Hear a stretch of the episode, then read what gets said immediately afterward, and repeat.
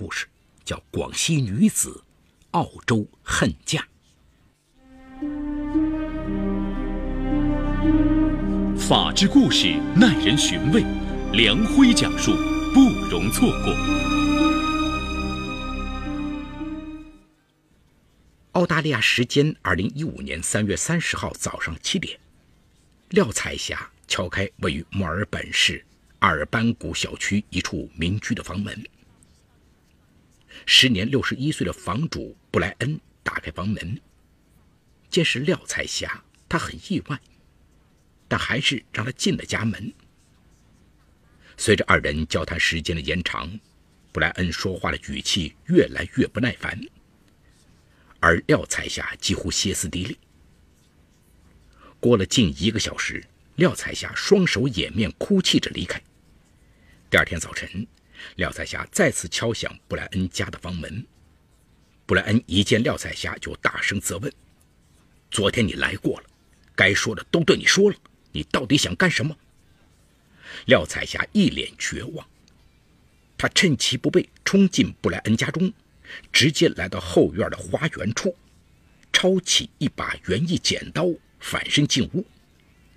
随后，他用剪刀对准布莱恩，说：“如果布莱恩再不答应他的请求，他就把布莱恩和他的妻子，还有他们宠爱的四岁外孙爱丽斯特全部杀死，然后他再自杀。”布莱恩上前争夺廖彩霞手中的剪刀，廖彩霞下意识用剪刀往布莱恩手上、身上乱刺，布莱恩的身上多处被扎伤、划伤，瞬间布莱恩便鲜血淋漓。布莱恩苦苦劝说廖彩霞不要在冲动下做蠢事，但廖彩霞手持剪刀对准布莱恩前胸，命令他躺在床上。布莱恩被迫遵命。廖彩霞找到一根麻绳，来到他身边，说：“只要他乖乖受缚，他就不为难他的妻子和外孙。”布莱恩信以为真，任由廖彩霞将他反绑。接着，廖彩霞进入隔壁房间，那是布莱恩的年仅四岁的外孙爱丽斯特的房间。房间里传出爱丽斯特凄厉的惨叫声。布莱恩意识到不妙。他使出全身力气从床上滚落，接着他艰难地爬向隔壁。但年迈的他体力不支，中途就昏迷了过去。廖彩霞手持园艺大剪刀对准爱丽斯特的颈部猛刺，可怜的爱丽斯特根本不知道发生了什么，便血流如注，气绝身亡。由于行凶发生在室内，又是清晨。大部分人都还在梦乡中，布莱恩的叫喊声和后来爱丽斯特的挣扎呼救声，并没有引起邻居以及周边人士的注意。廖彩霞将爱丽斯特杀死后，回到布莱恩的房间，他用脚踢了一下躺在地上昏迷中的布莱恩，随后把剪刀扔在地上喘息。十分钟后，布莱恩醒来，他用脚猛踹廖彩霞的腰部。问廖彩霞：“将的外孙怎么样了？”廖彩霞脸上露出冷笑。布莱恩意识到外孙凶多吉少，他痛苦地闭上眼，不断地重复着“上帝啊”这个英文单词。廖彩霞杀死爱丽丝特后，静静地躺在离布莱恩不远的地上，等待着布莱恩的妻子梅马赫归来。二零一二年春。中国广西四十二岁女子廖彩霞离婚了，上初中的儿子判给了廖彩霞的前夫。这年五月，情绪极度低落的廖彩霞偶然结识了回国探亲、已获得澳大利亚永久居留权的老乡万爱华。万爱华讲述自己在澳大利亚活得如何风光，令廖彩霞羡慕不已。孤身一人的她产生了到澳大利亚闯荡的念头。廖彩霞。对万爱花谈了想法后，万爱花告诉廖彩霞要如何去澳大利亚，并许诺廖彩霞到澳大利亚后，自己会帮廖彩霞在澳大利亚落地扎根。于是同年秋，廖彩霞通过移民中介公司持三个月有效期的旅游签证护照，从广西来到澳大利亚墨尔本市。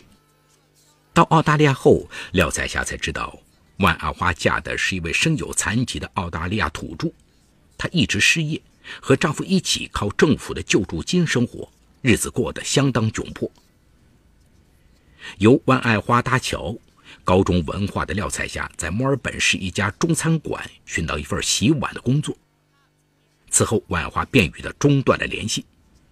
此前，中介公司曾承诺廖彩霞，在他的旅游签证到期前会帮他想办法办延期手续。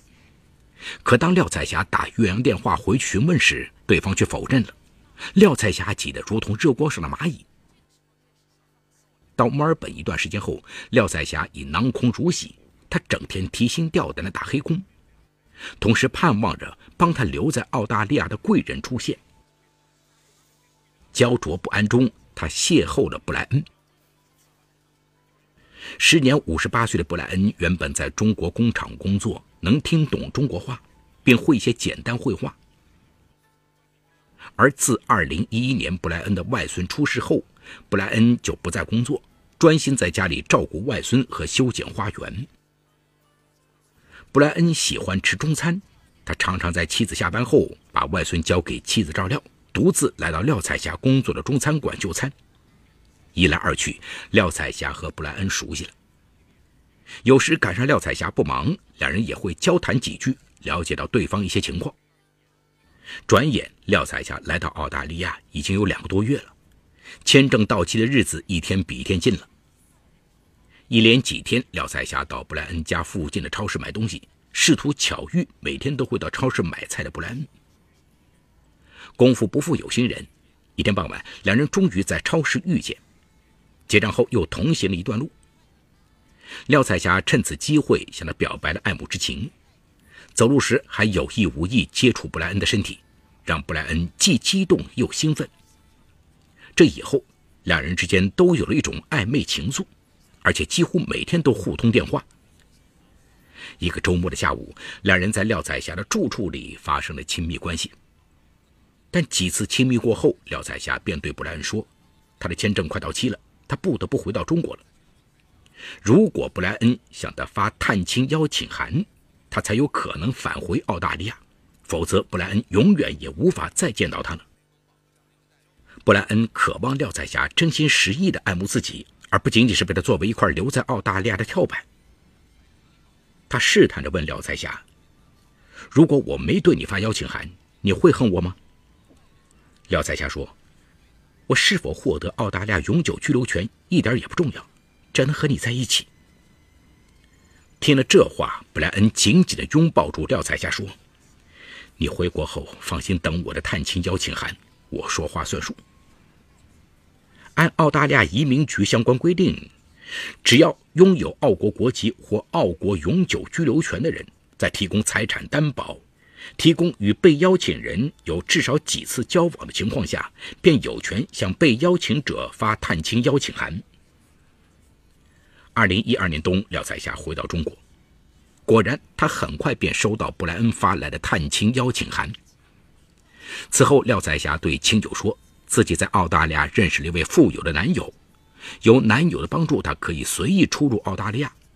男友还答应把他的儿子办到澳大利亚留学。亲友们羡慕不已，还纷纷托他帮忙代购东西。通过这纸邀请函，廖彩霞顺利办好了赴澳大利亚探亲的签证，有效期半年。二零一三年春，廖彩霞再次来到澳大利亚，他通过布莱恩找到了一份新工作，比之前的工作要轻松很多。经济困难的时候，布莱恩还主动接济他的生活。由于每次约会都是在廖彩霞较为隐蔽的租住处，布莱恩的妻子对此毫不知情。由于每次探亲签证最多只能待半年，而且不允许随便找工作，廖彩霞渐渐对现实有了进一步的要求。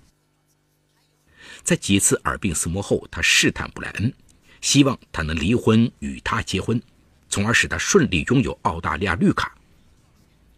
布莱恩对此产生了警惕，他告诉廖在下，澳大利亚法律注重保护妇女和儿童的权利。办理离婚手续时，他至少要分一半财产给妻子。他已经五十九岁了，如果离婚弄假成真，他的退休金也会受到影响。廖彩霞故作惊讶地说：“到那时，我是你的妻子，会精心照顾你，你怎么会感觉凄苦？”布莱恩说：“我俩的感情基础薄弱，你又是为了绿卡才和我结婚，你那么年轻，总有后悔那一天。”廖彩霞信誓旦旦地说自己会一直守在布莱恩身边，但无论他怎样反复表白，布莱恩都不肯轻易承诺。一段时间后，廖彩霞又提出与布莱恩办假结婚，不影响他现在的婚姻。布莱恩对他说：“这里并不是普通人的天堂，你没有一点生存技能，即使能得到绿卡，也要长期从事体力劳动。再有，在我们假结婚期间，移民局官员对我俩的审查非常严，一旦发现我俩假结婚，那你将会被遣返回中国。”再想来澳洲会永远被拒签，而我要被处以巨额罚款。布莱恩的拒绝让廖彩霞十分苦恼，他移民澳洲的心十分坚决。在给儿子打电话时，他多次承诺将来他可以直接到澳大利亚上学。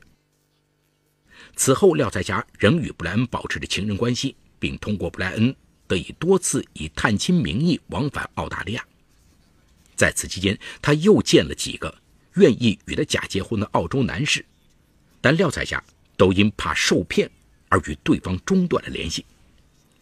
直到2014年秋，廖彩霞通过一位在墨尔本的老乡认识了52岁的斯蒂文。见面后，廖彩霞见斯蒂文很显年轻，而且举止斯文，不像坏人。斯蒂文自我介绍说，他原先从事贸易，曾在中国生活五年，所以能和中国人很好的交流，并坦言自己不是富人。最近几年一直靠做导游维持生活。目前他正和妻子闹离婚，而他心目中理想的妻子是温柔、对家庭忠诚的中国女人。廖彩霞觉得对方很实在，彼此留下了联系方式。一次，斯蒂文请廖彩霞吃饭，说的即将离婚，但按澳大利亚法律，他离婚要把房产分给妻子一半。他的房子估价三百万元人民币。也就是说，要分给妻子一百五十万元。斯蒂文表示，廖彩霞要是能够支付这笔赔偿，他就和他结婚。廖彩霞说自己最多只能给斯蒂文七十万元人民币。廖彩霞的探亲签证到期，回到中国期间，斯蒂文与他保持着网上和电话联系。每次联系，斯蒂文都对廖彩霞嘘寒问暖，并不时透露他的离婚进展情况。还叮嘱廖彩霞办理无罪公证、出生公证等手续。廖彩霞向内行人打听，要想和外国人结婚，这些手续果然是必办项目。于是廖彩霞加紧办这些手续，同时又向亲戚朋友借钱，做起了和 Steven 牵手终生的美梦。二零一四年十二月，Steven 在机场接到廖彩霞后，没把她安置在他的家中。而是安排他住进了墨尔本市郊酒店，共同生活了七天后，廖彩霞认为对方言行靠谱，便将七十万元人民币打入对方账户。斯蒂文给了他一个感激的拥抱。可次日一早，斯蒂文就消失无踪。廖彩霞意识到受骗了，立即报警。澳大利亚警方告诉他，仅凭他提供的斯蒂文的手机号，他们很难查找到斯蒂文本人。更重要的是，他作为一个具有完全行为能力的人，向警方提供的双方金钱交往的经过，无法证明对方在犯罪，因此警方不予立案。事后，廖彩霞又向澳洲的律师咨询，他得到的回答都是他的行为有不当得利的企图，所以澳洲任何机构都不会对该行为给予支持。廖彩霞只好打掉牙往肚里吞。他已经一无所有了，而眼下唯一的稻草就是布莱恩，他必须抓牢他。被骗走钱财后，廖彩霞三天两头往布莱恩家跑，要他同意离婚后与他结婚。他甚至承诺，结婚后他不会干涉布莱恩与梅继续来往，哪怕布莱恩不再肯与他有夫妻之实，他也毫无怨言。他的儿子即将考大学，只要布莱恩把他的儿子办到澳洲来。那时他与布莱恩离婚，甚至被遣送回国，他也永远感激布莱恩。廖彩霞觉得自己为布莱恩想妥了一切，但布莱恩仍担心，无论真假结婚，自己的生活都会受到难以预料的不利影响，始终不同意。廖彩霞来布莱恩家的次数多了，终于引起布莱恩的妻子梅的察觉。一天深夜，梅透过房间的窗户看到小区的路灯下站着一个女人，向他们家张望。她问布莱恩是怎么回事，布莱恩搪塞着，神态极不自然。梅趴在床上哭了。布莱恩信誓旦旦对梅表示，即使有女人爱他，他也不会动心，他只爱她一个人。然而有一天，梅提早回家，意外撞见廖彩霞正在花园里勾引布莱恩。他亲吻布莱恩，布莱恩也没有拒绝。梅先用手机把这一幕照了下来，然后暴怒地把廖彩霞赶了出去。梅告诉布莱恩，如果他想离婚，他不会强留他。但布莱恩深知澳洲法律，如果男方有外遇，女方将得到大部分财产。布莱恩彻底慌了。在和廖彩霞见面时，他告诉她，以后不要再到他家来了。也不要再提结婚的事，否则他连探亲邀请函也不会为他提供了。廖彩霞心意已决，铁了心要留在澳大利亚。她缠着布莱恩结婚，布莱恩说服不了她。二零一五年二月二十七号，他终于向廖彩霞撕破脸皮，说与他断绝一切来往。他再来纠缠，他就向移民局官员反映他非法滞留、非法打工的情况。这一下。压在廖彩霞心底日久的邪火瞬间爆发出来。二零一五年三月三十号，廖彩霞又来到布莱恩家中理论。布莱恩直言说，他当初就没想要娶她。他接二连三给她发探亲邀请函，不过是念着旧情。现在他对她没有什么感觉了，想断了关系。廖彩霞愤怒不已，产生了鱼死网破的念头。第二天一早，他将布莱恩绑起来囚禁后。又把布莱恩四岁的外孙爱丽斯特杀死，随后静等情敌梅回家。当天傍晚五点十七分左右，梅驾车回家。当他一只脚刚跨进家门，突然发现门口站着廖彩霞。梅大声喊道：“你又来我家干什么？”廖彩霞猛地把藏在身后的右手伸直，亮出那把大剪刀。梅扭头就往后跑。边跑边喊：“救命啊！要杀人啦！”邻居路易斯听到了梅的叫声，接着看到廖彩霞手举剪刀刺向梅。路易斯大声呼叫，要廖彩霞住手。但因为距离远，路易斯的喊叫没能阻止住廖彩霞的施暴。片刻间，梅的头颈和身体多处遭到廖彩霞的刺砍。事后发现，至少有二十三处刀伤。梅。很快倒在血泊中，邻居们纷纷报警。墨尔本市圣科达路警察赶到时，梅已经死亡。廖彩霞正试图逃跑，被警员制服。被抓捕后，廖彩霞始终不说话，只是哭。警员给布莱恩松绑后，发现他受了皮外伤，内疚和自责使得他拼命把头埋在被子里。他被邻居送到皇家墨尔本医院接受治疗。在医院里，他常常看着妻子和外孙的照片，痛哭流涕。案发后，邻居、朋友以及爱丽丝特的小伙伴们纷纷来布莱恩家探望。他家门外不断的有人放上鲜花和玩具。因为有多名目击者，廖彩霞实施犯罪的目的和动机又无异议。于是，在事隔一天后，法庭就举行了听证会。二零一五年四月二号。廖彩霞在墨尔本治安法庭受审，他被控涉嫌蓄意伤害和非法禁锢。庭审中，布莱恩的女儿艾美麦手里紧紧攥着儿子生前最喜欢的一只泰迪熊，默默流泪。爱丽丝特的爸爸安德鲁说：“他至今无法接受可爱聪明的儿子就这么离去。”而旁听席上坐着布莱恩家十七位亲友。从旁听席传出的哭声和惋惜声在法庭上不绝于耳。廖彩霞的律师说：“根据布莱恩和廖彩霞的供词，两人交往的经过清楚明晰，没有太多的疑点。而廖彩霞在案发后正接受治疗，她有自杀倾向，因此判决可能需要等待。澳洲现行法律没有死刑，但廖彩霞的两项罪名如果成立，应该会判处终身监禁或三百年以上的徒刑。好，故事说到这儿就告一段落。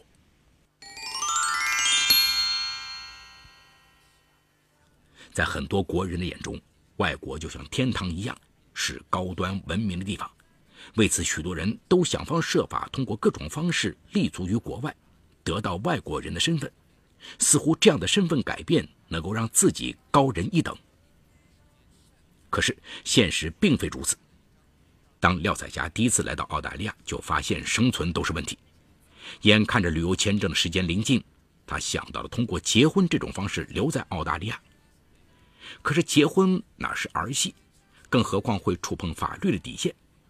即使善良的布莱恩屡次为其提供邀请函，让他能够顺利往返澳大利亚，可是布莱恩也清楚自己的处境。他意识到廖彩霞的用意并非真正想和自己在一起，因此当廖彩霞提出假结婚时，他是无法接受的。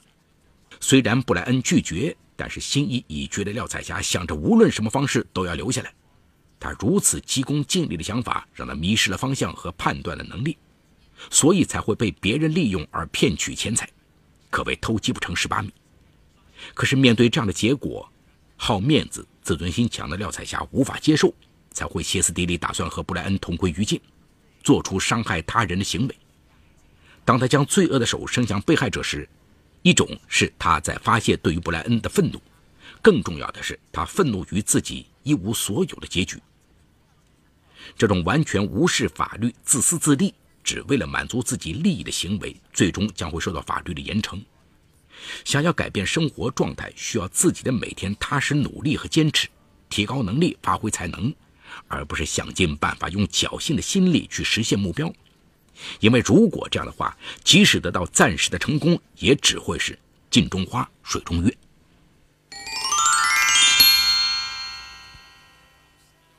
好，感谢奉贤区人民检察院为本次节目提供的帮助。